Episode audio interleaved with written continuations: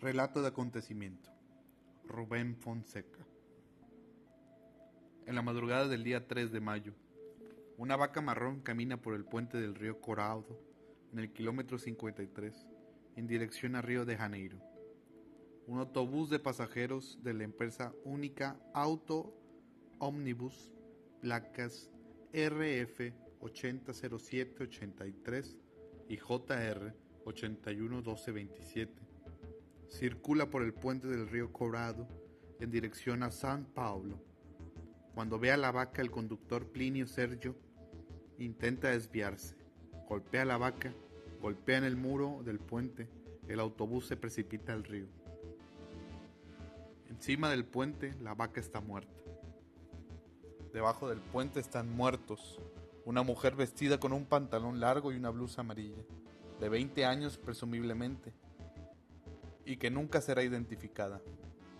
Ovidia Monteiro, de 34 años. Manuel dos Santos Piñal, portugués, de 35 años, que usaba una cartera de socio del sindicato de empleados de la fábrica de bebidas. El niño, Reinaldo, de un año, hijo de Manuel. Eduardo Varela, casado, 43 años. El desastre fue presenciado por Elías Gentil dos Santos y su mujer Lucilia, vecinos del lugar. Elías manda a su mujer por un cuchillo a la casa. ¿Un cuchillo? pregunta Lucilia. Un cuchillo rápido, idiota, dice Elías. Está preocupado. Ah, se da cuenta Lucilia. Lucilia corre. Aparece Marsilio da Conceição Elías lo mira con odio. Aparece también Ibonildo Moura Jr. Y aquella bestia que no trae el cuchillo, piensa Elías. Siente rabia contra todo el mundo. Sus manos tiemblan. Elías escupe en el suelo varias veces, con fuerza hasta que su boca se seca. Buenos días, don Elías, dice Marsilio. Buenos días, dice Elías, entre dientes. Mirando a los lados, este mulato, piensa Elías. ¿Qué cosa? dice Ibonildo, después de asomarse por el muro del puente y ver a los bomberos y a los policías abajo, sobre el puente, además del conductor de un carro de, la policía de caminos. Están solos Elías, Marsilio y, e Ibonildo. La situación no está bien dice Elías mirando a la vaca. No logra apartar los ojos de la vaca. Es cierto, dice Marsilio. Los tres miran a la vaca. A lo lejos se ve el bulto de Lucilia corriendo. Elías volvió a escupir. Si pudiera yo, también sería rico, dice Elías. Marsilio e Ibonildo balancean la cabeza, miran la vaca y Lucilia, que se acerca corriendo. A, a Lucilia tampoco le gusta ver a los dos hombres. Buenos días, doña Lucilia, dice Marsilio.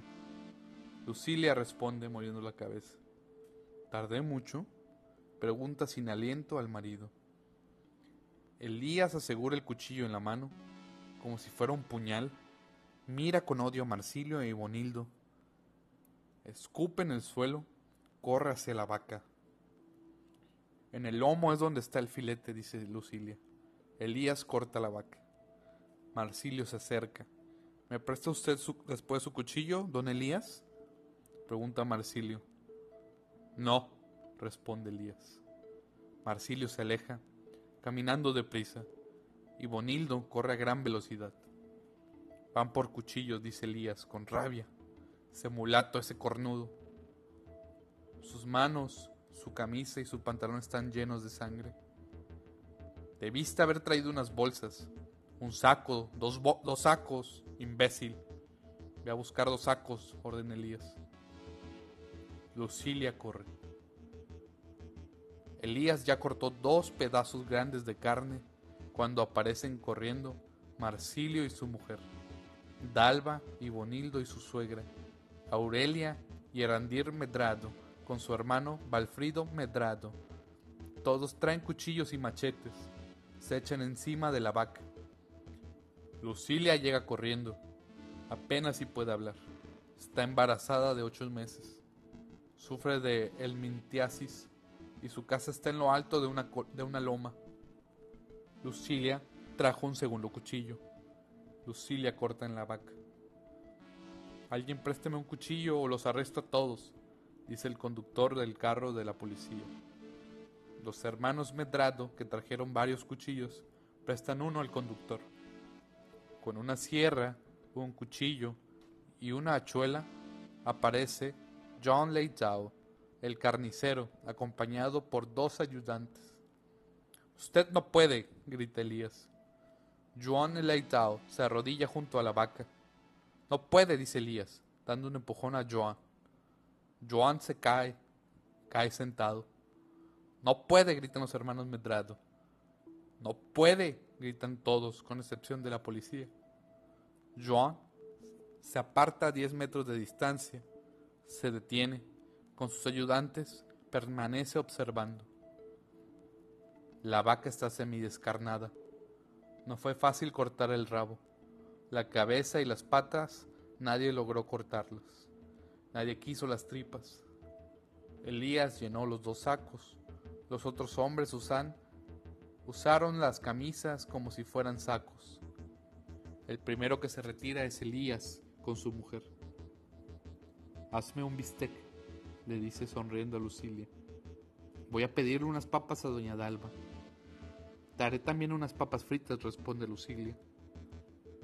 Los despojos de la vaca están extendidos en un charco de sangre. Joan llama con un silbido a sus auxiliares. Uno de ellos trae un carrito de mano. Los restos de la vaca son colocados en el carro. Sobre el, sobre el puente solo queda una poca de sangre.